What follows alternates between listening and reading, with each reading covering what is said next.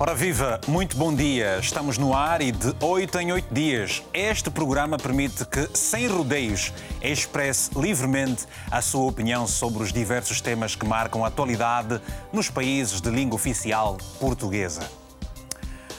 Um empresário do ramo do entretenimento foi raptado recentemente na cidade de Quilemane, na província da Zambésia, centro de Moçambique por um grupo de cinco homens armados. Em todo o Moçambique raptam-se jovens, homens e mulheres, empresários, políticos e jornalistas. A Confederação Empresarial da CPLP exigiu esta semana a adoção urgente de medidas contra raptos, os raptos que têm ocorrido no país e sanções exemplares contra os responsáveis. É a reação à mais recente onda de sequestros que voltou a assolar o país, fazendo alastrar o medo na sociedade que critica também a fraca resposta das autoridades. O mesmo sentimos nos contactos feitos para este programa, em que alguns revelaram temer pela sua segurança. Vários cidadãos, bem que tentaram realizar uma marcha contra a onda de raptos que assola as principais cidades do país, mas as autoridades moçambicanas impediram a sua realização, que estava a ser promovida pela Associação Médica de Moçambique. Um forte contingente policial inviabilizou no último sábado a realização da marcha no qual a Associação Médica de Moçambique pretendia manifestar o seu repúdio contra a onda de raptos, bem como deixar uma mensagem de solidariedade para com uma das vítimas, o médico Bassit Gani, raptado há mais de uma semana na cidade de Maputo. Não consigo perceber como é que, de uma certa forma, os infratores da lei, que foram os que uh, raptaram o nosso colega, aparentemente tiveram o seu espaço de ação e ainda agora não foram encontrados. E nós que só queremos dizer que, olha, uh, estamos desagradados com aquilo que aconteceu, gostaríamos que o nosso colega fosse liberto, ainda assim somos uh, vedados de o fazer.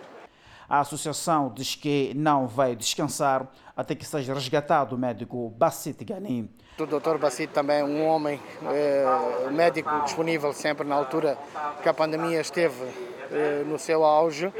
É, foi um homem incansável em dar apoio, quer individual, quer coletivo, para ajudar a recuperar os doentes. Né? E independentemente de eles terem ou não terem feito o trabalho, penso que têm direito à liberdade.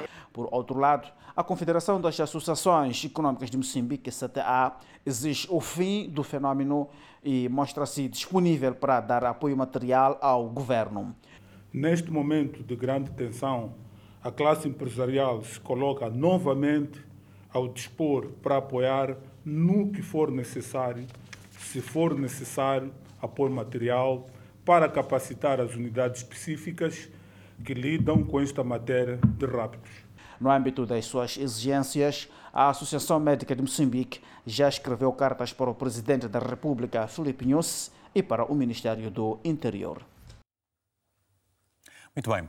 Que consequências este fenómeno tem também no investimento externo no, e no desenvolvimento do país? Em agosto passado, o Serviço Nacional de Investigação Criminal de Moçambique anunciou a expulsão de 11 agentes e de outros quatro operativos por suspeitas de envolvimento em crimes, nomeadamente raptos. Será que este. Uh, será que uh, tudo isso está a mudar? É o que nós também queremos saber. É que a verdade é que são algumas das questões que vamos abordar ao longo deste programa, em que iremos também falar sobre a onda de uh, raptos uh, em Moçambique e, claramente, você é o nosso convidado para dar também a sua opinião. Ora, vale dizer que para participar deste programa você pode enviar uma mensagem ou ligar para o WhatsApp que vai passar em rodapé também no ecrã do seu televisor, é este, 00351 962 494 543. E uh, não se esqueça, por favor, de sempre de assinar o seu nome. São meus convidados em vídeo chamada a partir de Barcelona. Temos o uh, Manuel Araújo, presidente do município de Quilemane. Também temos o Luís uh, Nachote, que é do Centro de Jornalismo Investigativo de Moçambique. E Leopoldina Gouveia, que é advogada. Aos três, uma saudação muito especial e, claro, vamos começar pela Leopoldina. Uh, não por ser a única mulher do painel, mas por ser também a primeira vez que participa deste programa. Leopoldina, Leopoldina melhor dito, é um assunto que está de facto a preocupar todo o Moçambique, os raptos no seu país. O que nos pode dizer de início para essa edição? Uh, bom dia a todos. Primeiro, obrigada pelo convite. Eu vou começar por fazer uma correção. Eu não sou advogada, sou apenas jurista e trabalho como oficial de direitos humanos para o CDD. Uhum. De facto, a questão dos raptos é uma questão que coloca em causa a segurança, a tranquilidade e a realização pessoal de todas as pessoas, não apenas da classe empresarial, como se tem dito, né? porque é uma percepção de parte da sociedade de que os raptos não afetam senão a classe empresarial, mas este é um problema da sociedade no geral e que um, toda a sociedade deveria preocupar-se com, com o fenómeno. Mas porquê? Porquê exatamente que uh, uh, acontece frequentemente em Moçambique? Pois é, essa é uma boa questão. Uh, entre as causas, há várias causas. Há causas uh, raptos para fins de extorsão, que são causas mais financeiras, económicas. Há também casos de raptos por, uh, com fim como ameaças, torturas, mas também já houve casos de desaparecimento de pessoas e que depois não se teve notícias algumas ou de pessoas que chegaram até a ser mortas. Então, as razões que levam ao fenómeno são várias. Uhum. Né? As pretensões das pessoas que cometem né, tais atividades também são diversas. Muito bem. Vamos então ouvir também uh, uh, o, o Luís Nachote, do Centro de uh, Jornalismo Investigativo de Moçambique. Luís, o que é que se está a passar em Moçambique com este fenómeno que, como se sabe, não é novo para já e que parece que tem mais um pendor de ser um fenómeno cíclico, não é? Uh, bom dia, uh, Hugo Mendes, bom dia, bom dia. telespectadores da RTP, bom dia painel, Leopoldina Araújo. Uh, primeiro começar por dizer que este é o décimo ano desde que iniciaram este fenômeno dos raptos em Moçambique. 2011, março, se não me falha a memória, é que se dá o primeiro rapto. Os primeiros indicadores que a gente teve no início deste fenômeno uh, uh, era uma espécie de, de, quebra de código de omerta dentro da comunidade islâmica muçulmana, que é, é, muito conhecida pela sua robustez no, no comércio moçambicano, na, na, área empresarial. E parece-nos sempre que, a um certo nível, parece haver informação na posse desse rapto, muito provavelmente a partir de dentro dos bancos, com informação de números de, redondos das contas bancárias de algumas pessoas desta, desta, desta comunidade e, ajuste de contas entre elas. E a partir daí o fenômeno alastrou-se a um nível praticamente eh, insustentável. Uma década, terminou o anterior mandato, entrou o atual presidente, que também está à beira do fim do mandato, e este fenômeno continua. O que temos estado a ver é, é, é que é mais surreal. Parece-me que é aquilo que se diz que estamos diante de uma captura de Estado em que os próprios, eh, há muitos agentes da polícia que foram expulsos da corporação, há assassinatos entre eles, da Brigada Antirrápidos, e torna-se este surrealismo porque quando a autoridade do Estado, que é aquela que é suposta estancar os ratos, tem dentro da, das, da, das suas fileiras raptores, então estamos diante de uma hecatombe. Portanto, há uma rede bastante uh, uh, vasta, uh, com gente que deveria defender os cidadãos também envolvida, o que torna o, o, o, assunto ainda mais complexo. Muito mais complexo. Quando a gente tem a polícia, a própria polícia suspeita desses atos, e dentro da polícia, na medida que alguns raptos, por exemplo, acontecem, e dias depois temos informações de agentes da polícia desta brigada anti-raptos são mortos, e que a gente ouve é que é um grupo dentro dessa brigada antirrápidos que está a eliminar um outro grupo que é para evitar as satisfações ou que a rede acaba por ficar exposta. É sempre sacrificados dentro da polícia. Então, estamos diante de uma situação muito, muito complicada. Pois, o que você disse há pouco tempo, Luís, é que uh, uh, na comunidade muçulmana isso é frequente, porque se denunciam com, com, com uh, um complô, digamos assim, com elementos ligados aos bancos, que denunciam as contas bancárias também dos cidadãos. Mas nós vemos, por exemplo, há casos de médicos e há casos de jornalistas. o que é que se explica? quais são as motivações para essas situações? Para esse tipo de raptos neste, neste, neste nicho do, de, da sociedade moçambicana?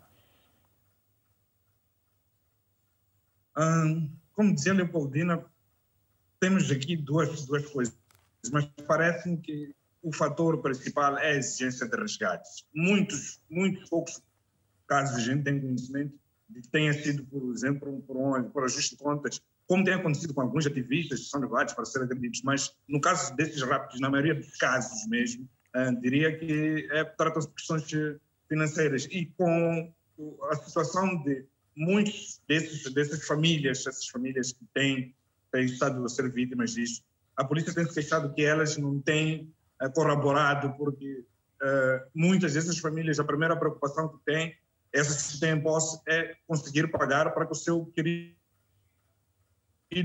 volte ao processo da, da família, ao processo do seu lar. Então, a polícia tem reclamado disso, uma parte da polícia, nós não vamos acusar a polícia no seu todo, há setores marginais na polícia que precisam ser expurgados e é isso que a gente tem.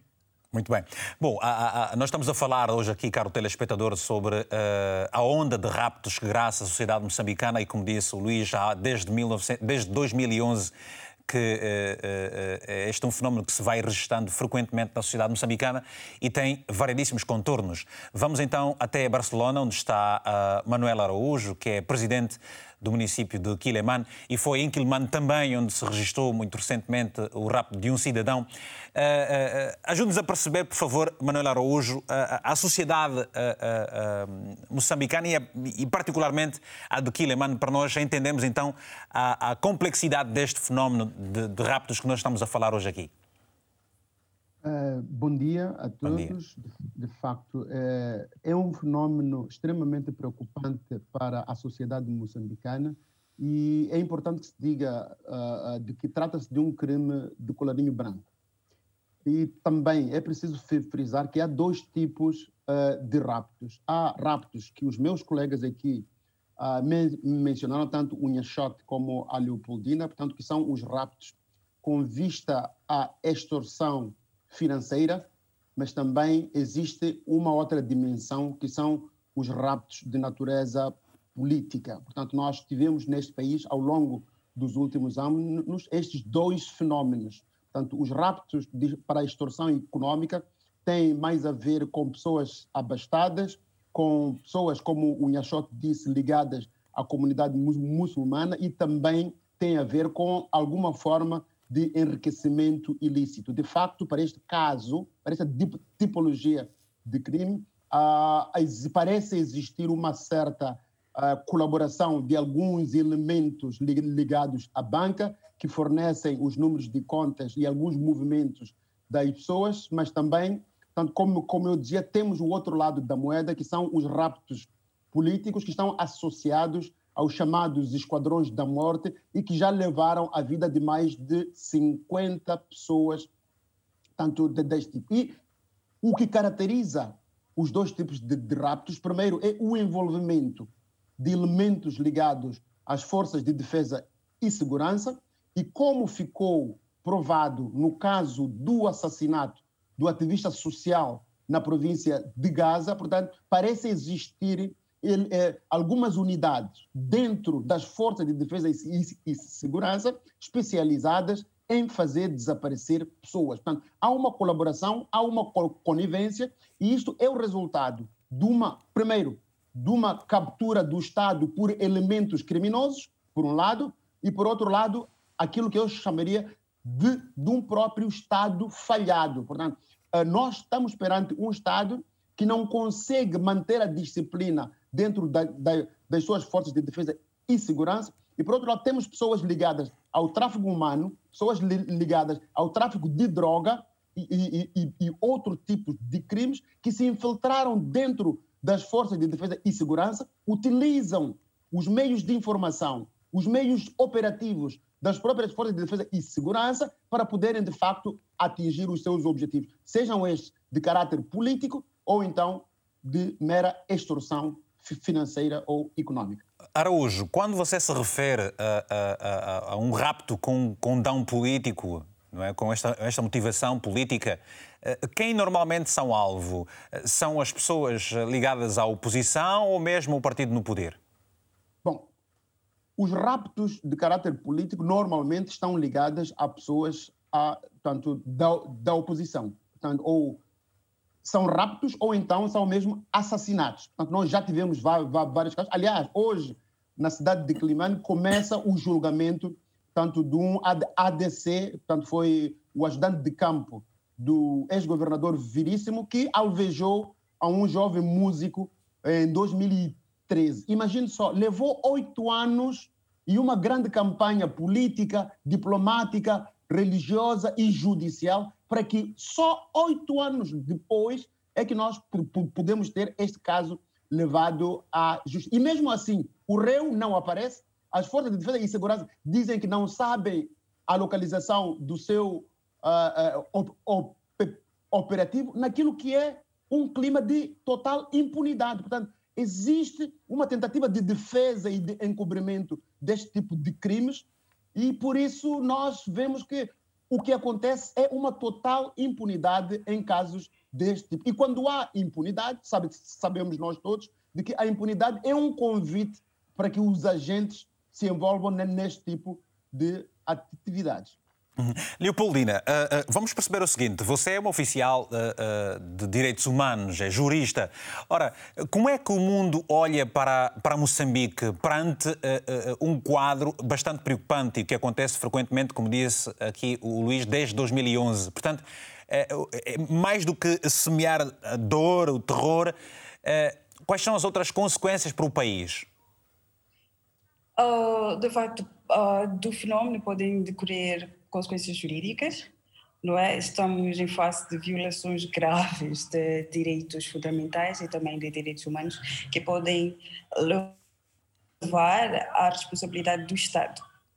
Se se provar que esse Estado não toma medidas suficientemente capazes de prevenir o fenómeno e, igualmente, medidas capazes de reparar os danos causados.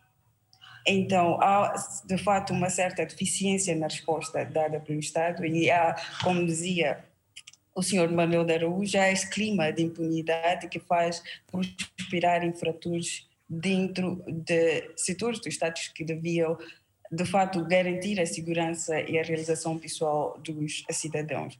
Então, todo este clima que faz prosperar esse fenómeno de raptos que consubstanciam crimes uh, e violações graves de direitos fundamentais e direitos humanos podem, de fato, fora a responsabilidade dos autores, levar à responsabilidade do Estado, porque o Estado, de alguma forma, está a falhar, primeiro, na prevenção destes fenómenos e dos atentados que esses fenómenos representam a esferas jurídicas das pessoas e pela falha na reparação dos danos causados pelo fenómeno. Mas, uh, Leopoldina, uh, como é que o, o, o Estado uh, aceita, submete-se a um falhanço de tal ordem quando está em causa também a sua própria imagem e a credibilidade do país? É, essa é uma excelente pergunta e de difícil resposta. Uh, primeiro é preciso entender não é, um, as capacidades do Estado para fazer face ao fenómeno, embora a falta de capacidade do Estado não configure justificação aceitável para que o Estado permita que haja violações e abusos de direitos fundamentais, de direitos humanos das pessoas, no caso, direito à segurança, integridade física, direito à vida também. Bem. Então, é uma questão difícil de responder. Bom, eh, eh, nós temos, eh, obviamente, várias perguntas para colocar a vocês, aqui, membros do painel. Obviamente que há questões que são inerentes ao próprio Estado, contudo, temos que referir aos nossos telespectadores em Moçambique, de forma muito particular, que todas as demarches que nós fizemos para que pudéssemos ter alguém da Procuradoria-Geral da República ou outras instituições ligadas à Justiça, as nossas tentativas foram foram todas elas gouradas e, como dissemos mesmo na abertura deste programa, há pessoas que, ligadas a, inclusive ao CERNIC, que é o órgão que investiga e que dá o tratamento a essas situações, também elas temem pela sua própria segurança e pela sua própria vida, porque dizem ser um assunto extremamente delicado. Ora, temos o Nando Menete em linha, uma chamada, está mesmo na cidade de Maputo. Nando, muito bom dia. Estamos a falar hoje sobre a onda de raptos em Moçambique. O que é que nos tem a dizer, se faz favor? Bom dia. Tá, tá. Muito bom dia e bom dia a todos os demais. Bem, conforme já estavam explicados aqui, colega, é um assunto preocupante, uhum. este dos raptos, eh, que está a ganhar dimensões já eh, alarmantes. Mas, no caso, também é preciso referir que ele é, é um problema de, do problema global de insegurança do país. Recordar que é, também aqui acontecem raptos de albinos, raptos de crianças, no caso para o terrorismo, albinos para questões de pizzaria, etc., como, como se diz, e esses raptos de empresários para obtenção de resgate. Então é um assunto uh, preocupante. E como já passam 10 anos deste, deste, deste fenômeno, é preciso que as soluções que, que se avançam, como a criação de uma unidade especial a nível da polícia, etc., elas, elas têm que ser baseadas em estudos profundos de, de, deste fenômeno, para termos as melhores soluções possíveis. Então, não acredito eu que uma unidade especial possa resolver. Essa unidade especial só vai se focar nos raptos dos empresários ou é para, no, no, sentido de segurança no geral ou, ou nos raptos dos vários tipos que, que acontecem. Então é preciso que as autoridades, não só a sociedade civil também, se empenhem neste assunto, é a procurar, é, portanto, estudar mais. Não, 10 anos é, creio que é suficiente para documentarmos suficientemente este assunto e procurarmos as melhores soluções que possam vir de, dessa investigação ou desse estudo. Não, não, você acha que, uh, uh, por via dos raptos, denota-se aqui a fragilidade da sociedade moçambicana, do ponto de vista de segurança? Sim, sim, sim. Eu acredito que uh, essa parte dos raptos de empresários, como é um grupo poderoso, etc., o assunto torna-se muito, portanto, mais noticiado. E o poder de comunicação da, eh, como é a nível de empresários, é maior. A preocupação vem logo a imprensa, ressalta muito e preocupa ainda mais. Mas eh, é, é, é, é, por aí, a preocupação é mais por aí. E, e, quando se trata, e quando se trata de jornalistas, já há jornalistas também que já sofreram uh, uh, esta situação. Uh, o que é que acaba por estar na origem do rapto de um jornalista? Sim, sim, sim. É, é, conforme eu disse no início, é, o fenômeno é global. Está, está segmentado em vários. Um desses segmentos é a questão dos jornalistas, eventualmente por, por, por fazerem pronunciamentos que não vão em conta de, de, de, a, a agrado de uns e outros, sofrem essas, essa, essas serviços.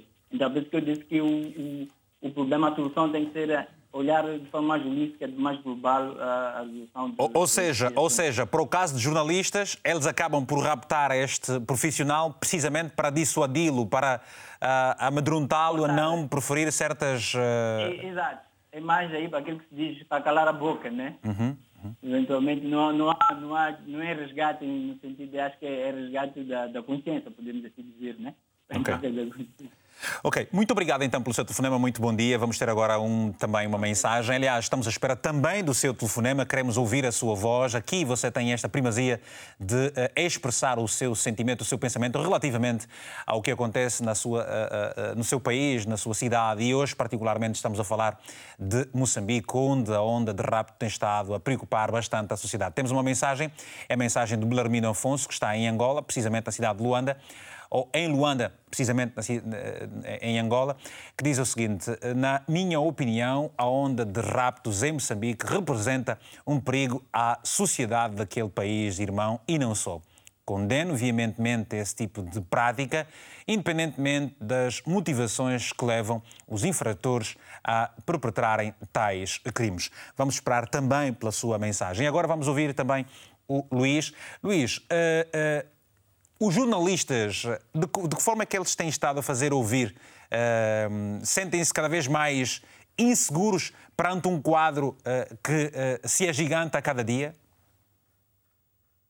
Nós temos uma situação de um jornalista que desde o dia 7 de março de uh, 2019, se não me falha memórias, Ibrahim Baruch, uma rádio comunitária de Palma, que a última mensagem que ele pediu os seus colegas era de que estava cercado por militares. Cabo Delgado, como todo mundo deve saber neste momento, uh, é o epicentro de uma insurreição jihadista, do extremismo islâmico, e não se sabe até hoje do paradeiro deste, deste jornalista, nem a sua família continuam aos pratos à espera de alguma informação, pelo menos dizerem que onde se existe o cadáver, que é a situação mais gritante. Em Cabo Delgado um, é um dos mais difíceis para, para, para fazer uma cobertura de guerra neste momento, porque uh, tanto do lado dos terroristas, o jornalista pode ser raptado, como também pode desaparecer nas mãos dos próprios militares, que um, em momentos antes de, do, do, desaparecimento de Ibrahim Baruch, uh, outros jornalistas foram retidos, inclusive na própria capital da cidade de Pemba e em alguns distritos no exercício das suas funções. Temos dois jornalistas que aguardam neste momento julgamento, uh, supostamente porque teriam alguma relação com, com, com, este, com, com este terrorismo que graça Cabo Delgado. Um pouco pelo resto do país, a situação é um pouco mais estável, mas uh, é arrepiante uh, sempre que, os, que a gente saiba que os jornalistas em Cabo Delgado não possam fazer o melhor de si, dada esta conjuntura em que o Estado, através dos agentes, também é um suspeito ativo nesta nossa democracia. É, é puro surrealismo. Pois é. E como é que vocês uh, uh, entendem o facto de, por exemplo, uh, se estar a registrar uma situação de todo preocupante na cidade moçambicana e as autoridades quase que não falam? Nós, por exemplo, e eu disse aqui, eu tentei, obviamente falei inclusive com juízes para nos poderem e outras autoridades ligadas ao setor da justiça e nenhuma destas autoridades aceitou dar entrevistas. Qual é o, como é que vocês conseguem naturalmente expedir as vossas matérias eh, havendo essa falta de uma informação oficial muitas vezes? A gente faz aquilo que é, que é possível, mas quando colocava esta questão de, de, de algumas entidades do Estado, eh, é, é, é, preciso que eu note uma coisa aqui que se calhar seria do interesse da, da RTP procurar verificar esta informação.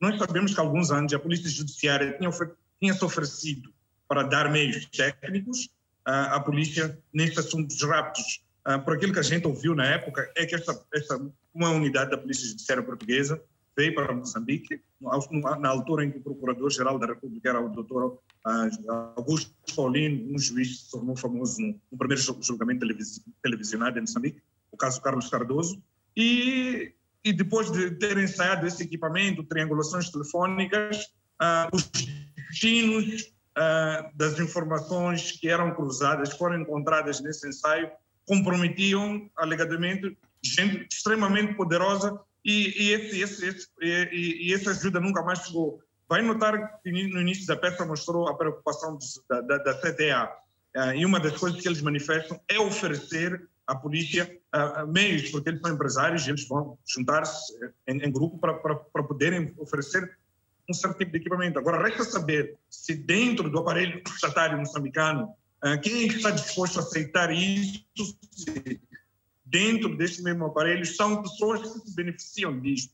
Nós temos estado a ver aqui um, alguns booms. Nas redes sociais, às vezes, costumam aparecer coisas como, por exemplo, esta casa, um padrão daqueles que ficam ao alcance daqueles que trabalharam durante 20, 30, 40 anos para construir, e dizem que essas casas pertencem a, a agentes do, do, Serviço de Investigação Criminal, quando a gente conhece os salários que, que circulam por aqui. E, e é espantoso que Uh, isso, isso, isso, continua a acontecer porque é, é dentro do nosso Estado que está capturado. A única coisa que eu posso dizer é que a gente está dentro de uma captura de Estado. Muito bem. Bom, já voltamos assim para, para outras questões. Temos agora uh, o telespectador uh, Zafanias Langa, que está na cidade de Maputo, em Moçambique. Zafanias, muito bom dia. Tenha a palavra a seu favor. Está sim, muito bom dia, obrigado. Bom dia, obrigado. É, sim, eu também queria tecer uh, algumas palavras em relação a este assunto de hoje, uhum. que fala da onda dos raptos em Moçambique. Realmente é uma situação preocupante, independentemente de, de, de, da região ou da raça de cada cidadão ou cada pessoa que tem, pessoas têm sofrido esse tipo de situações. É realmente uma situação alarmante, que está a tomar outros contornos realmente muito preocupantes. É, só que realmente é, é, preocupante também quando vemos elementos das forças de defesa e segurança envolvidas é, neste tipo de, de, de, crimes. Agora, no meu ver, no meu entender, eu acho que era preciso que em várias áreas das forças de segurança é, o Estado tentasse profissionalizar cada vez mais essas áreas, para além do apedrechamento de equipamentos e meios e tudo mais que, que possa existir, mas também que de alguma forma, eu, áreas, acho que tinham que, em algum momento, ter alguma valorização, serem valorizadas. Porque eu não, não estou a ver, é, em algum momento, pessoas que são devidamente remuneradas nos, nas suas áreas, nos seus cargos que têm, e que possam vir e se envolver é, nesse tipo de situações.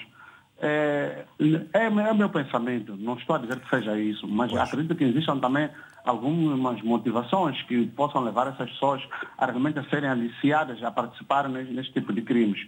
Porque também, como disse uma, uma dos participantes aí do painel, há realmente pessoas que estão ligadas a essas pessoas, conhecem os seus status essas pessoas, acabam aliciando pessoas que têm meios e têm capacidade de poder raptar essas pessoas para depois extorquir essas pessoas. É, agora, é, é preciso também perceber que isso acaba fragilizando realmente aquilo que é o nosso país, a credibilidade de um Estado. Eu acho que era um momento já, é, é um momento oportuno, dez anos depois do primeiro rapto, que o nosso Estado realmente começasse a levar isto a peito, começasse a levar isto a sério, que isto é uma preocupação. É, nós não somos abastados, mas também ficamos preocupados quando vemos nossos concidadãos que de alguma forma trabalharam, preocuparam-se, criaram é, quer dizer, alguma coisa para si, para as suas famílias, e que a pessoa já não pode estar à vontade. Isto vai criar situações em que muitas pessoas, mesmo com capacidade de poder investir para poder empregar outras pessoas, que essas pessoas começarem a empregar para ajudar as suas famílias, ficarão é, contraídas, retraídas, com medo de poder investir e criar riquezas, com medo de suas famílias poderem ser raptados. Veja que mesmo fora de Moçambique, há um nosso concidadão, filho de um empresário moçambicano, que foi raptado na África do Sul. Então isso significa que as pessoas estão a ser perseguidas em todos os locais onde elas vão. Então isto é uma rede que parte de dentro do, do nosso país. Eu acho que querendo, querendo realmente, o nosso Estado tem capacidade de começar a tomar isto a peito, começar a profissionalizar, profissionalizar as instituições, incutir também no, no, nos servidores públicos, nesse, nessas, no, no, homens da defesa e segurança, o que é realmente, o que é, o que é este trabalho, que, qual é o dever que eles têm para, com, com, com, com o seu trabalho, porque fazem juramentos para aí diante. Mas depois, na hora da verdade, é o que a gente assiste agora. Foram dispensados, foi dispensado um grande número dos agentes do Serviço Nacional de Investigação Criminal devido a este envolvimento nesses casos. Então era, era preciso que o Estado já parasse e olhasse para isto como uma coisa muito séria, que está a descredibilizar aquilo que é o nosso próprio Estado. Por, por mais que os nossos dirigentes apareçam, digam isto, digam que eles tentam fazer aquilo, mas se o nosso Estado não tomar essas situações que parecem pequenas de forma muito séria, uhum. isto vai acabar afugentando até pessoas que possam ter vontade de estar cá conosco para poder investir ou fazer muito qualquer bem. coisa que possa beneficiar Sim, sim, o, o, o, nosso povo, exato. Zafanias, muito obrigado pelo seu telefonema, obrigado. Vamos ter outros telefonemas daqui a pouco, obrigado mesmo. Temos uma mensagem para já, é do Citoi, que está em Maputo, também em Moçambique, que diz o seguinte: o governo de Nussi é um governo falhado, de um Estado capturado pela anarquia e corrupção. Agora temos uma chamada, vamos tentar uma nova ligação uh, e, claro, uh, esperamos nós também pelo seu uh, telefonema e outras mensagens. Bom, vamos agora ouvir então o Manuel Araújo para a continuidade desta, desta conversa, deste debate sobre a onda de, de, de, de raptos na sociedade moçambicana. Ora, recentemente, e porque foi raptado também um uh, médico, e disse há pouco tempo aqui o nosso uh, uh, caro telespectador, há um jovem que foi raptado na África do Sul. Portanto, já começa a, a, a, a ser um, um, assunto que transcende as fronteiras do país. Há, inclusive, também cidadãos estrangeiros que são raptados mesmo em Moçambique e, no entanto, o governo não aceita que a sociedade possa se manifestar. Aliás, a, organização de uma marcha que uh, previa isso mesmo, manifestar-se contra esta onda de raptos, apesar de ter uh, informado as autoridades, o certo é que uh, as autoridades moçambicanas uh, não permitiram a realização desta manifestação e, para mais, os manifestantes foram recebidos com um cordão policial altamente armado para impedir a manifestação. O que é que pode dizer relativamente a isso? Primeiro, quero solidarizar-me a todas as, as, vítimas e, em especial, ao, à classe médica e aos colegas do médico, portanto, no Hospital Privado de Maputo. E também quero solidarizar-me ao Sr. Salim Abdullah e família. Por, por, por, acaso, o Sr. Salim Abdullah é de Climane, portanto, uh, uh, e é o presidente da Confederação empresarial da CPLP e o filho dele, portanto, foi capturado, aliás, foi raptado na República da África do Sul. Ora, a resposta do governo não espanta a quem tem seguido o comportamento do nosso Estado. Infelizmente, o nosso Estado, portanto, é um Estado, desde que o presidente News tomou posse, acabou se transformando num Estado onde as liberdades de expressão, liberdades de manifestação acabaram sendo coartadas. Portanto, a polícia serve não para defender a Constituição da República e muito menos os direitos consagrados nela, mas sim a, a, polícia foi transformada num instrumento de defesa de uma pequena elite corrupta e que, como não era, sabe... Não era suposto, Araújo, não era suposto a, eh, a sociedade moçambicana estar uh, melhor salvaguardada relativamente à segurança, até porque uh, Filipe Nunes foi ministro da Defesa do país? Bom, o facto de ser ministro da Defesa não significa que a pessoa seja competente. Ele não foi competente como ministro da Defesa, é por isso que temos a guerra em Cabo Delgado e continua a não ser competente como presidente da República. Portanto, a incompetência é, portanto, é um denominador comum na, na governação desta personalidade, me parece, em todos os postos por onde ele passou. E, e, e, o que nós vemos é que é uma cada vez mais coerção dos direitos políticos e, e, portanto, e civis dos cidadãos, que cada vez temos uma força policial mais robusta contra, mais robusta e forte contra os fracos e uma força fraca quando tem que enfrentar aos poderosos e aos mais fortes. Portanto, a justiça, infelizmente, em Moçambique não é cega, a, justiça tem olhos e, portanto, vê, escolhe a quem é que quer fazer justiça Ou seja, e a quem é que você, não pode. Você, está a dizer que uh, uh, o, o, presidente Nunes, nesse quesito, não está a trabalhar. Até porque vale a pena dizer que ele, em dezembro, anunciou uh, a possibilidade da criação de uma unidade policial anti-raptos para combater exatamente esta onda de raptos que graça à sociedade moçambicana. Não, não, não tem um sinal de preocupação por parte do chefe de Estado.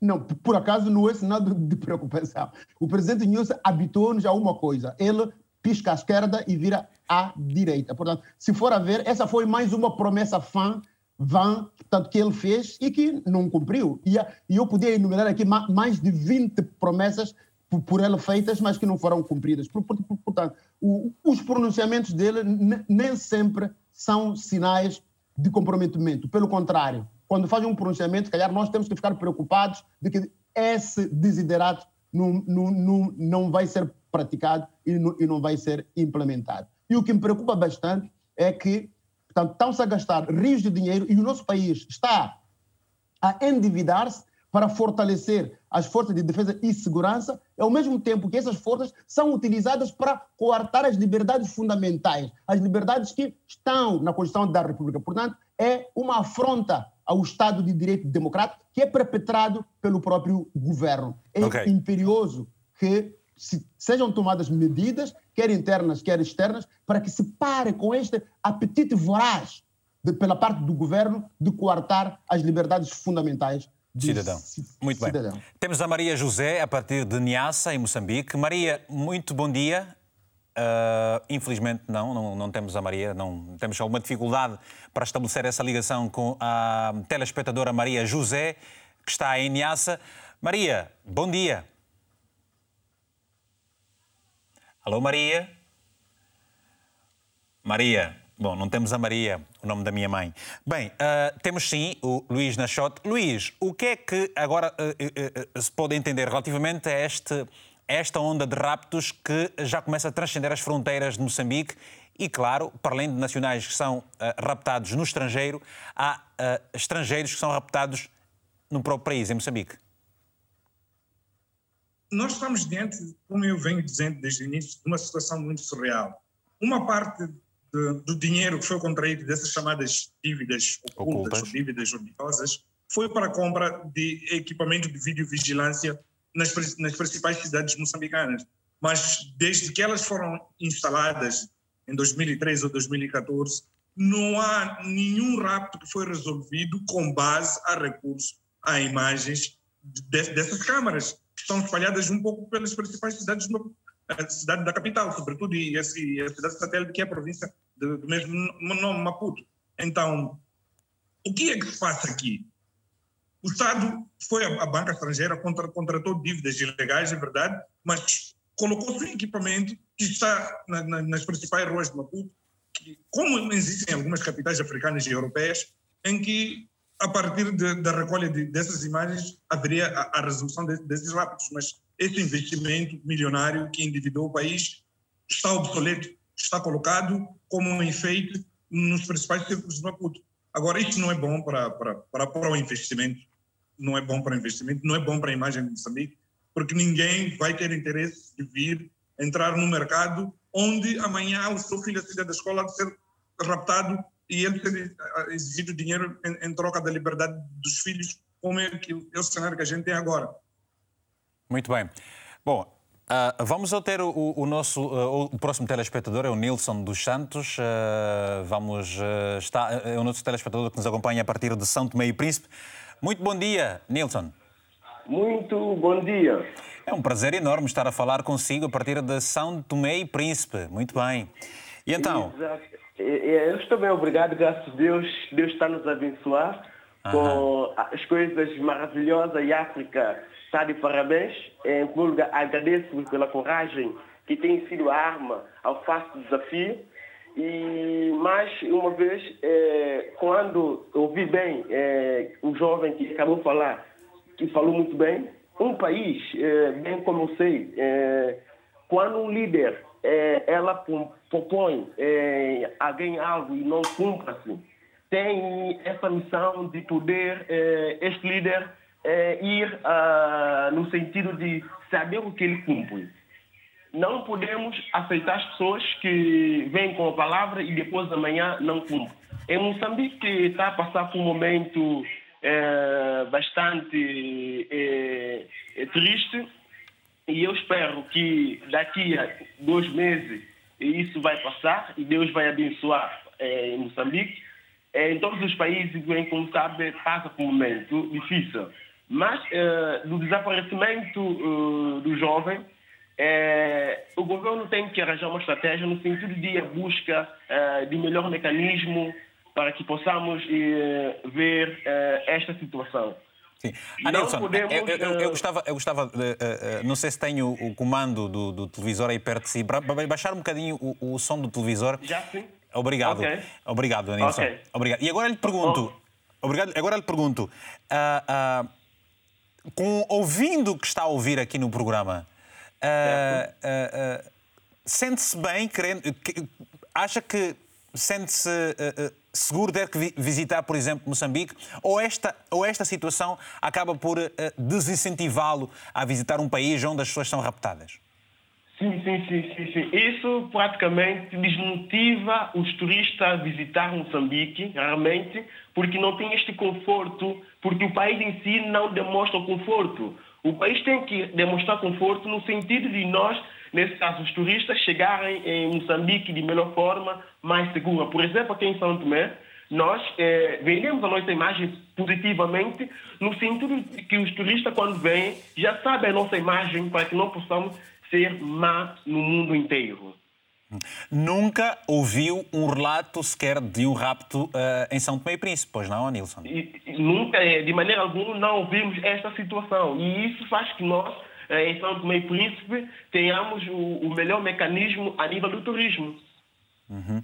E eu creio que o governo uh, do Moçambique tem que criar essa, essa estratégia, no sentido de a imagem e não sentir-se um pouco vergonhosa. Bem que, como sabem, em São Tomé nós usamos um lema que nos, não nos ensina a pescar, não nos, não, nesse caso, não nos dê peixe, mas ensina a pescar. É nesse sentido que o governo tem que ir à busca de fazer uma campanha de sensibilização a mudar a mentalidade um pouco das pessoas. Porque às vezes falta de comunicação, eu creio que não, porque Moçambique tem todas as condições no sentido de dar mais informações às pessoas. Agora, o governo tem que usar estratégia de sensibilização para mudar a mentalidade das pessoas. Não só como sensibilização e a busca de peça teatral, música, no sentido de nós sentirmos mais confortável no nosso país. O país é nosso, não é do governo, é nosso, em cada pessoa tem que saber que o país nós podemos dar contributo para o desenvolvimento. Vamos dizer, a educação praticamente toca nesta matéria porque a educação é a única arma, como foi dito por Nelson Mandela, a única arma poderosa que temos para o desenvolvimento de qualquer país. Se o país, ou nesse caso, o cidadão não tem a cidadania, acontece o que está acontecendo nesse exato momento. Está bem. Olha, uh, uh, uh, você vendeu bem o seu peixe e, portanto, já estou motivado a visitar São Tomé e Príncipe na primeira oportunidade. Um abraço... Eu deixo o meu convite já agora para ti. Obrigado. Um abraço bem forte, bom dia, bom trabalho, está bem? Obrigado, igualmente. Que Deus nos abençoe. Igualmente, obrigado. Que Deus o abençoe também. Bom, temos agora uma mensagem do telespectador Bento, que está em Moçambique e que escreveu o seguinte: Eu acho que o governo moçambicano tem que agir rápido com esse tipo de atitudes. Isto porque foi assim que começou a situação de terrorismo em Cabo Delgado. E eu agora pergunto à, à Leopoldina: Leopoldina, que medidas concretas, nós estamos agora a 30 minutos do programa, para terminarmos, que medidas concretas devem ser gizadas por parte do governo para começar a contornar essa situação que já uh, tem alguns anos e que cada vez mais tende a piorar? Um, como um dos colegas também fez referência, eu acho que é importante que se adote uma estratégia de segurança. E uma estratégia que aborde ou que traga medidas tanto de prevenção como medidas de combate ao fenómeno. Elaborar uma estratégia, sobretudo uma estratégia de segurança, é uma tarefa difícil e complexa. Acha que esta, Mas... esta, esta medida de uma estratégia eh, passaria, por exemplo, como defendeu há pouco tempo um telespectador, a, a melhoria de condições salariais e até de trabalho por parte dos efetivos da, da polícia, por exemplo, das forças que intervêm neste combate aos vários, aos vários raptos na sociedade moçambicana? Eventualmente, porque é preciso também perceber, é preciso se compreender as razões que motivam agentes da polícia a integrarem essas redes de crime. E se entre as razões uh, constarem razões ligadas à remuneração que é deficiente, eventualmente se terá de melhorar as condições desses polícias. Mas olhando porque... para a realidade, olhando para a realidade uh, moçambicana, um pouco por outras uh, áreas, uh, não acha que que as condições salariais, pelo menos, da própria polícia deveriam também já ser melhoradas? Sem dúvidas, absolutamente. E é exatamente se calhar por isso que os agentes da polícia pensam que entrar em redes de corrupção e redes de crime organizado é um meio de ganhar vida. Uhum, uhum. Muito bem. Bom, vamos ouvir o, o, o, Luís também para esta questão. Luís, é preciso que se melhorem as condições salariais e técnicas dos operativos para poderem uh, dar uma melhor resposta e evitar-se com que no futuro uh, mais elementos da própria polícia este, sejam conotados com este, este, este, estes crimes e, portanto, mancharem depois o bom nome e a imagem da própria polícia e concomitantemente do Estado? Moçambique vai precisar de fazer um restart, um shutdown e um restart. É preciso que os fundamentos do Estado, da essência do Estado em Moçambique, uh, sejam refundados, porque nós estamos diante de uma hecatombe cíclicas. Vai notar agora, por exemplo, que uh, está a ocorrer neste momento em Moçambique o julgamento do maior escândalo financeiro de que Moçambique até memória, em que os protagonistas são uh, agentes de topo da segurança do Estado de, de, de um país. Um, temos raptos em que alguns dos principais atores são da própria polícia. Então, diante de, deste, desta hecatombe toda, Moçambique precisa de, de, de, refundar algumas coisas. Por exemplo, nós estamos numa situação de insurgência em Cabo Delgado, o nosso governo, o nosso presidente, com as suas limitações, conseguiu ir buscar ajuda ao Ruanda para conseguir estancar um bocadinho a situação do terrorismo em Cabo Delgado e parece-me pelo aquilo que até agora é público, está a surtir efeitos. Mas não foi, não foi só ajuda do Ruanda, foram vários países que... Existe de ir buscar polícias especializadas no combate a raptos, da mesma maneira que a gente pediu ajuda ao Ruanda, eu acho que o nosso Estado também deve tirar os sapatos, dobrar os joelhos e pedir a quem nos possa ajudar, porque só com um apoio... A questão dos salários é uma questão naturalmente colateral, que é preciso ser melhorada, mas é preciso primeiro que se expurgue, que haja uma purificação total de fileiras naquilo que é uma coisa chamada Moçambique. Mas Luís, você acha que o governo moçambicano vai facilmente uh, dobrar os joelhos, como você uh, uh, defende, para pedir ajuda para combater esta onda de raptos? É preciso lembrar que, por o caso de Cabo Delgado, não foi fácil e eh, só depois de uma grande pressão quase que internacional é que Moçambique recorreu a tal ajuda. Para este caso muito particular, o governo da Nilce vai, na sua ótica, facilmente dobrar os joelhos para pedir essa ajuda internacional? Eu penso que não, não, não resta muita coisa. Se no mandato do presidente Guebuza foi-se pedir ajuda à, à polícia judiciária, e que acabou por ser declinada. Penso que é tempo deste mandato, pelo menos nos seus últimos dias, uh, dessa chancelaria, que se vá a Lisboa e vá pedir o mesmo apoio que pediu para, para que se eh, limitasse um pouco eh, esta atividade de raptos. Mas também, mas também deixa-lhe dizer uma coisa, deixa perguntar o seguinte: também é recorrente uh, uh, uh, Lisboa dar ajuda ou manifestar o interesse e disponibilidade em ajudar Maputo mas Maputo, numa palavra direta, uh, nega-se literalmente a aceitar esses, apoios. Uh, em 2018, no caso do Américo Sebastião, por exemplo, é, é, um, é um, exemplo claro de, de, desta situação mesmo. Eu penso que uh, ter destinos em que é preciso pedir essa ajuda e essa ajuda seja recusada que estes amigos de Moçambique comecem a informar aos moçambicanos, que são os principais interessados pelo seu próprio país, comecem a tomar conhecimento, porque ah, muitas poucas vezes a gente sabe, de facto, em relação, por exemplo, a esta situação da pressão que houve para que se aceitasse ou não aceitasse por a, a, a, presença de tropas estrangeiras em Cabo Delgado, nós acabamos por ter um pouco dos bastidores e acabamos por perceber um pouco porque uh, o governo moçambicano acabou por uh, ter Kigali como primeira opção em relação a, a, aos países de desenvolvimento da África Austral, da comunidade vizinha aqui ao lado. Nós acompanhamos todas as vicissitudes à volta de, desse processo. Eu acho que um, os países que, que, são amigos de Moçambique, com, com esse conhecimento de informação, também podem, na, na falta da coragem do governo, pedir essa ajuda, que ofereçam essas, essas ajudas em termos de equipamento e, e deem a conhecer os moçambicanos que ofereceram este tipo de, de, de ajuda, porque só assim a gente pensa vai começar a ter uma dimensão mais real do nosso problema de, de, como Estado e como é que comunica o nosso próprio governo em relação aos seus parceiros de cooperação. Muito bem. Temos o Félix Muniz uh, ao telefone, a partir da cidade de Maputo, em Moçambique também. Estamos à espera de outras cidades, obviamente. Félix, muito bom dia. Tem a palavra a sua favor. Muito obrigado.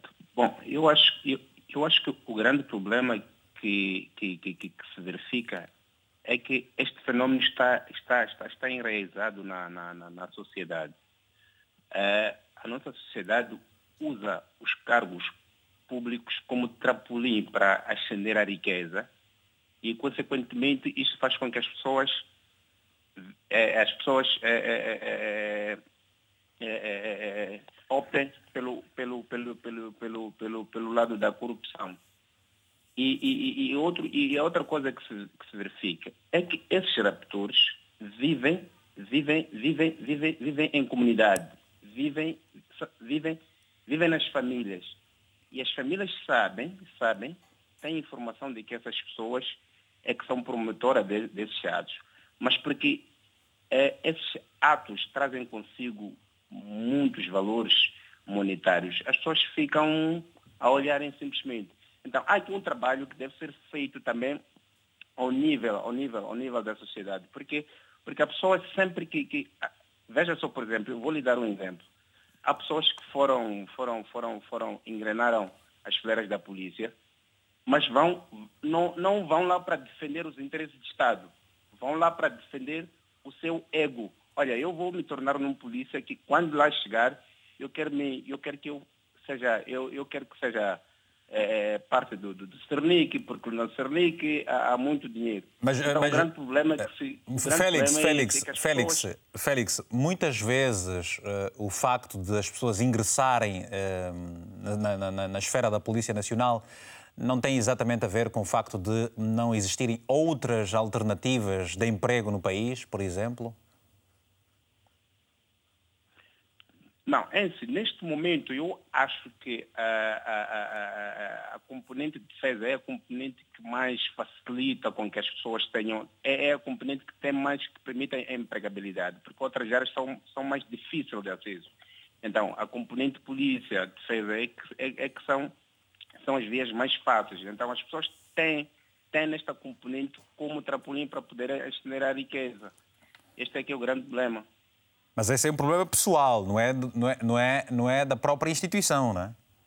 Está bem. Não é da, exatamente, não é da própria instituição, mas o que eu quero o que, o que, o que eu estou a dizer é que o problema começa na sociedade, porque a pessoa pois. quer, quer, quer, quer, quer fazer parte das fileiras para poder, para poder, para poder tornar-se numa elite financeira. E não há um trabalho que é feito para apurar qual é a idoneidade dessas pessoas que fazem parte das fileiras da polícia. Muito obrigado. Olham para os documentos, não há um trabalho profundo para ver quais são os antecedentes desta pessoa. Ok, ok. É preciso, fazer é preciso que se faça um trabalho de fundo muito antes de se admitirem é as pessoas. Triagem, uma triagem muito bem. Muito obrigado. Como é que este indivíduo, como é que este indivíduo, pois. quais são os antecedentes para chegar até aqui e pois. eventualmente quais são os, os seus objetivos?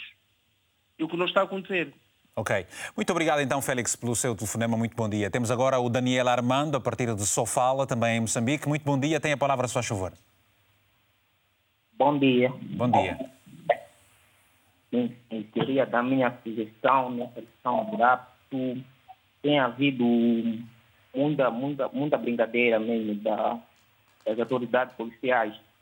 Porque, olha só, não é possível um rapto acontecer numa cidade que é a capital do país, Maputo, e eles já pitam a pessoa e passam pela estrada como se não tivessem. Alô? Como se não tivesse, enfim, como se não tivesse polícia de trânsito nas estradas. Então, então parece que estão a desfilar numa cidade de Maputo, né? Bem, nós uh, estamos a ouvir com alguns cortes essa chamada, agradecemos certamente ao Armando. Temos o Abdulai da Silva, a partir de Luanda. Abdulai, muito bom dia, tem a palavra, se faz favor. Vamos ter o Abdulai da Silva, a partir de Luanda, o nosso telespectador. Vamos lá ver se conseguimos ter. No entanto, vale dizer que uh, estamos a chegar ao final do programa. Você pode ainda enviar uma mensagem curta e objetiva para o número de telefone que vai passar em rodapé. Aliás, já aí está. Diga o que é que você pensa, o que é que se deve fazer para que em Moçambique esta onda de uh, raptos uh, uh, deixe de progredir como se verifica. Ora, vamos então voltar ao, ao, Temos mais mensagens agora, vamos, vamos ler algumas mensagens e depois eu volto aqui às perguntas para os meus convidados do painel. Está o Alcídio também em Moçambique, que diz o seguinte: a questão de raptos no nosso país já virou moda não, não, mas não deixa de ser um fenómeno preocupante. Fora disto, temos a corrupção também em alta e isto leva-nos a concluir que há crime organizado dentro do próprio Estado. Uma outra mensagem que nos chega de Luanda é do uh, Paulo Lam Lambera uh, e que escreveu o seguinte: o problema de Moçambique é que o Estado investe na segurança dos governantes corruptos e não na segurança da maioria e automaticamente afasta o investimento estrangeiro. Vamos ao Abdulai, nova tentativa, porque nós somos assim, persistentes, sempre e tal. A gente quer ouvir os nossos telespectadores. Abdulai da Silva, em Luanda. Muito bom dia, Abdulai. Bom dia, caríssimo Vitor, compatriota. Uh, na verdade, eu tento e tento, não consigo. Não, agora agora você, já, você já conseguiu o Cambadiam. Está tudo bem? Está tudo bem, graças a Deus. Isso é consequência do desenvolvimento. Tudo aqui é precário, na verdade. Mas vamos ao que nos interessa. Faz favor. Uh, na verdade, fala-se daquilo que é a onda de criminalidade em Moçambique. Isso é consequência, de certa forma, daquilo que nós vivemos também em Angola.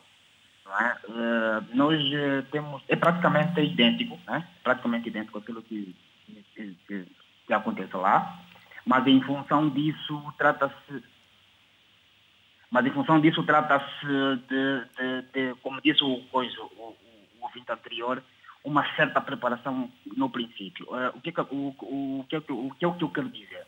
Quero dizer que há uma, há uma, há uma em Angola, por exemplo, não vou tirar um, vou, vou tentar fazer uma colagem. Comparação. Em Angola, por exemplo, né? Sim. nós tivemos, nós tivemos um, um período onde eh, havia uma certa intimidação, se posso dizer, entre a polícia e os bandidos. Ou seja, para a polícia chegar ao alvo, tinha que contactar o bandido. E esses mesmos bandidos é que posteriormente foram sendo os, os próximos polícias.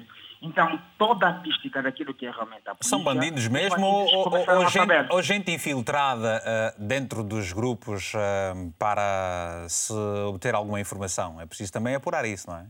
Não, eu, eu tenho, na verdade, eu, vivo, eu, eu vivi praticamente 20 anos no, no Kazenga, eu vivi lá, eu conheço o meandro daquilo que é realmente... Bom, uh, e para situar os nossos telespectadores, Kazenga é só um município, um município uh, com uma onda de criminalidade bastante acentuada em Luanda. Pode continuar, faz favor. Certo, certo, como dizia. Então, é, é, é, é, na verdade esse modelo encontrado, só não sei se é a mesma comparação, mas era este modelo encontrado. Ou seja, para como nós temos o, o, o princípio de aprender para investigar, não investigar para aprender, então havia essa necessidade. Nós, o, o, o, o que é que nós notamos aqui? Né? Na verdade, foram aqueles jovens que faziam-se de, de, colaboradores, ou seja, já amarrados daquilo que era um crime que ele cometeu anterior, então esses colaboravam com a polícia. E, posteriormente, sejam esses realmente os nossos, os nossos policiais. Lógico, com a prática que realmente ele já vem da rua, com um pouco de, de, de treinamento, torna facilidade naquilo que, que, que é realmente a prática do, do, do, crime na rua. Ou seja, tem que, é? se, tem, tem, que se, tem que chegar à base, que é começar a melhorar as condições de vida dos cidadãos, não é? Melhor educação, melhores condições de, uh, sanitárias por aí fora, portanto, melhorar a, a, vida das famílias para que este tipo de situações não uh, se vão registando cada vez mais nas sociedades. A educação é prioridade. Tá bem. A educação tá é realmente a prioridade. Se nós partimos desse princípio, teremos realmente assim uma sociedade mais tranquila mas, uma é... polícia mais, mais, mais, mais, mais, mais protetora do cidadão. Muito bem. Mas em Luanda também se registram casos de raptos a cidadãos? Sim, sim, sim, sim, sim. Na verdade, é, é, é consequência, eu vou dizer em palavras de é, é consequência da, da fome. Okay. Ou seja, independentemente, por, por exemplo, as meninas mais, mais mais, mais pequenas façam o, o, o, a prática da, da, da, da, da, da sexualidade. Né? Mas agora, os, os, mais, os, os, mais adultos têm realmente esta, esta, esta, esta facilidade, né? realmente okay. o rapto. Aliás, uh, diz, alguns dizem, por exemplo, em, uma reportagem que eu realmente tive, diz, diz, diziam que, na verdade, o que os motiva realmente a fazer isso. O grande problema da nossa sociedade é esse. Nós queremos combater a causa, não as consequências. Okay. Nós temos um grande problema. É que, em vez de nós combatermos o que, o, o, o a fome, nesse caso, vamos, vamos, vamos combater os famintos.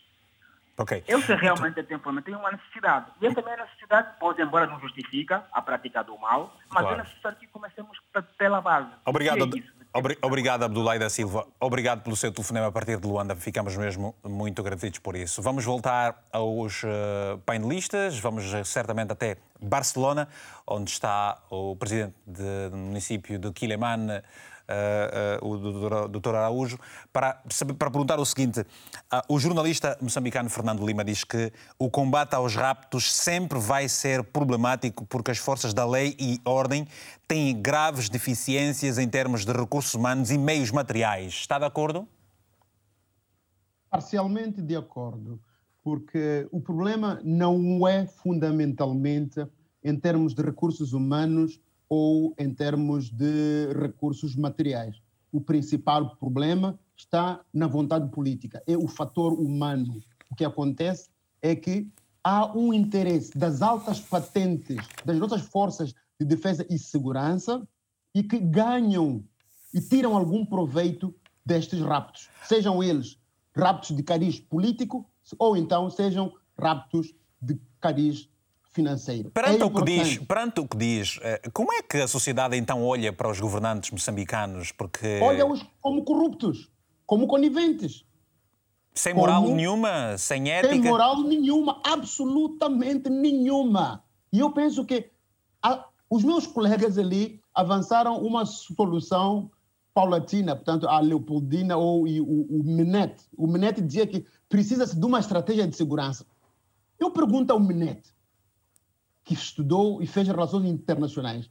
Quantas estratégias de segurança Moçambique já teve desde que ficou independente em 1975?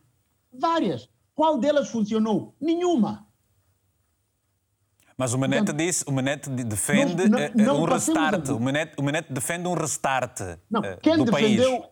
Quem defendeu o restart do, do país foi o Nhachot. E aí, eu concordo com ele. O, sim, foi o Luís, o Luís, o Luís é que defendeu. O foi, Luís, o Luís. Foi o Luís Nhachot, não o, o, o Minete. E aí eu concordo, porque eu penso que a Segunda República, as instituições da Segunda República chegaram ao seu fim. Já não se aproveitam. Nós precisamos ou de mandá-los para a reciclagem ou então fazermos um novo restart.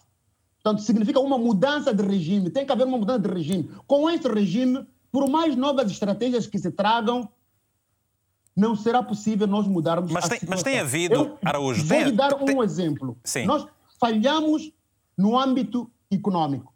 Da primeira vez que falhamos, fomos perdoados. Isso foi na altura da primeira-ministra Luísa Diogo. A comunidade internacional perdoou a dívida de, de, Moçambique. Mas agora estamos outra vez com a dívida. Quer dizer... Há um vício. Internacional vai passar a vida a perdoar-nos? Olha, falhamos na gestão da nossa economia. E quem gera a nossa economia hoje é o Fundo Monetário Internacional e o Banco Mundial. Falhamos na defesa.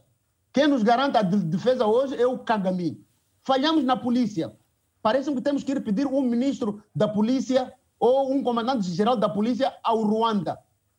Então, quando se chega a uma fase. Mas há mudanças, há, há, mudanças, há mudanças nas esferas. Tem havido, tem havido, Araújo, mudança nas esferas. Nós sabemos, por exemplo, que recentemente uh, restaram-se mudanças de topo na, na, na hierarquia das esferas. Uh, acha que esse é um problema, basicamente, da segurança que afeta muito a polícia ou, ou o próprio Cernic, uh, ou, ou, acaba por estar muito generalizado em vários setores moçambicanos? E eu lhe pergunto, se fizer um restart, quem deve ligar o computador nesta vez?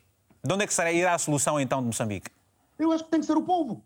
É? O povo é que tem que fazer o restart e iniciar, porque já não é possível reciclar o partido no poder.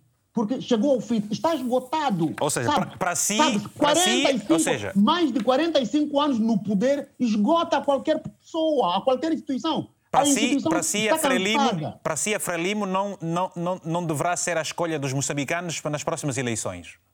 Está claro que não. Pelo menos esta Frelimo, a não ser que se renove. Porque esta Frelimo está esgotada. E como já é que se pode renovar essa Frelimo? Já não tem capacidade. E como é que se pode renovar? renovar? A Frelimo tem certamente novos militantes, tem certamente uh, gente nova. Por exemplo, o ministro uh, dos Transportes é um, é um, jovem, tem menos de 40 anos. Há uma ministra com pouco menos de 30 anos. Há gente nova na esfera governativa, há, há novos militantes. O, o partido não, não, se está a renovar, não está a dar não sinais. Não estou a falar de novo no sentido de idade, porque eu conheço jovens da Frelimo com 18, 21 anos são mais corruptos do que os mais velhos. Okay? Conheço jovens da Brelimo com 25 a 30 anos que são mais incompetentes que os que já têm 70 anos. Portanto, não se trata de idade, mas trata-se de uma nova forma de pensar, uma nova maneira de olhar para o país e de defender o interesse nacional, uma nova forma de fazer política, uma nova ética e uma nova moral. Portanto, é preciso desligar este computador e fazer um novo restart. Portanto, se a solução não sair da Frelimo, então que saia da oposição ou então da sociedade civil. Mas é preciso que se crie uma nova sinergia nacional, um novo movimento nacional que traga as forças vivas da sociedade e empurre Moçambique para frente. Caso contrário, o nosso país, nos próximos 10, 20, 30 anos, vai se transformar numa Angola ou então vai se transformar numa Nigéria. Um país que depende de um único recurso, que é o petróleo ou o gás, recurso esse que é, explora, que é explorado no Mar Alto e que não tem nenhuma ligação com a economia nacional e não beneficia os cidadãos nacionais. Vai beneficiar apenas essa elite corrupta e podre que se encontra no poder. Portanto, está, está a defender, ou está a defender. mudamos agora, ou então estamos literalmente condenados Sim. a seguirmos o... Angola, a sermos o Angola do amanhã, ou então a sermos a Nigéria do amanhã. Que Você... são dois países de que eu, em que eu não me revejo. Você está a defender um restart para Angola porque uh, uh, há uma ideologia quase que similar. Aliás, são países que se tornaram independentes também em 1975. É como e... se fosse uma fotocópia ma ma mal feita um do outro. Muito bem. Temos a mensagem da Wani uh, Rubi, que está em Maputo, escreveu o seguinte. Em 2020, o Presidente da República propôs no Parlamento duas vias. A polícia anti-raptos e apoio internacional. O que demonstra que internamente não temos capacidades de fazer face a este fenómeno. É impossível, ou melhor, é possível, através do setor bancário, fazer-se rastreio de contas ou transações suspeitas. A mensagem desta nossa telespectadora que está em Moçambique. Bom, vamos ouvir então a Leopoldina Gouveia, jurista que participa pela primeira vez no programa. Leopoldina, você esteve a ouvir os nossos eh, participantes ao telefone, acabou de ouvir também aqui o Araújo. O que é que lhe parece? Está certo? Moçambique precisa efetivamente de um restart? Eh, a sociedade está condenada com os governantes que tem? Olha, Vitor, há pouco importa o regime político, as obrigações do Estado em termos de garantia dos direitos fundamentais são as mesmas. Prevenir violações, proteger os cidadãos e garantir o efetivo, uh, efetivo o efetivo gozo dos direitos pelas pessoas. Então, pouco importa o regime, as obrigações serão sempre as mesmas. Então, na minha opinião, uma estratégia terá de vir também com tudo que tem a ver com capacity building e nós fazemos parte de todo um sistema internacional de convenções e instituições que oferecem comitês de apoio. Este apoio inclui uh, treinamento de pessoas, por exemplo. Então, Moçambique dispõe de um leque de possibilidades para fazer face ao, ao fenômeno.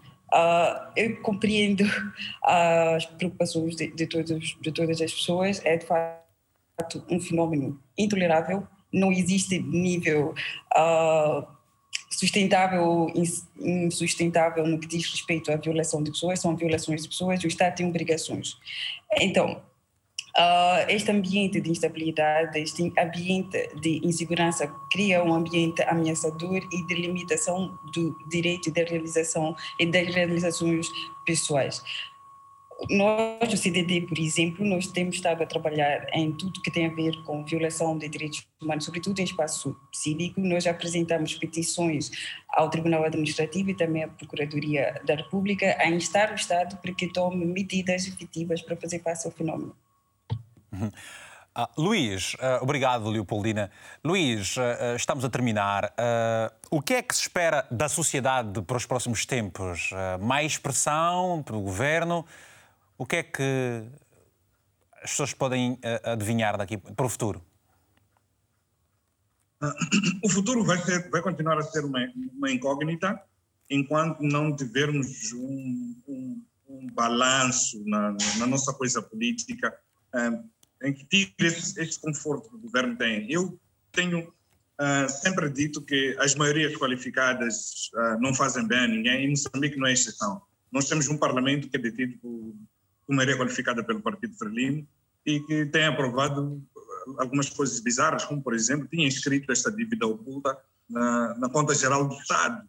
Não fosse alguns grupos cívicos da sociedade civil que foram ao Tribunal Administrativo, do Tribunal Constitucional que acabou por invalidar esta dívida. Então, nós precisamos ter um equilíbrio democrático em Moçambique, em que quem está a governar e, e aquele que quer governar estejam muito próximos e que a fiscalização seja maior e que a sociedade civil seja mais vibrante e que as liberdades, essas liberdades que falava Manuel de Araújo, uh, sejam efetivas, porque quanto mais vozes uh, críticas, melhor a governação. Eu penso que é assim onde se respira o ar da democracia. Mas, mas perante este quadro, e, e, e você uh, se referiu a, a, maiorias absolutas no Parlamento, portanto, há legitimidade pelo facto dos cidadãos terem eleito o partido Frelimo para, para governar e se deram a confiança, é legítimo, não? A questão da, da maioria qualificada vem associada a uma outra série de coisas, como é sabido em quase todas as eleições que a gente assiste um pouco pelos nossos espaços comuns, não são transparentes, não são justas, há fraudes e por aí em diante. Mas este fato de, de, de, dessas maiorias qualificadas pela maneira como elas foram consolidadas não são muito boas para, para, para, para o espaço público moçambicano, porque esta maioria qualificada vai fazendo coisas que não são da vontade dos moçambicanos. Nenhum moçambicano contraiu esta dívida de 2,2 bilhões de dólares no mercado internacional. Quando ela veio cá para fora, toda a gente ficou escandalizada. E nós, por que começamos a ser debitados nos nossos impostos para pagar uma dívida que não foi feita por, uhum. pela maioria dos moçambicanos? Deve, o, o, o, a, sociedade deve pressionar ainda mais. A sociedade moçambicana deverá pressionar ainda mais para que esta onda de raptos uh, uh, possa acabar. É verdade. Isso, essa, essa coisa de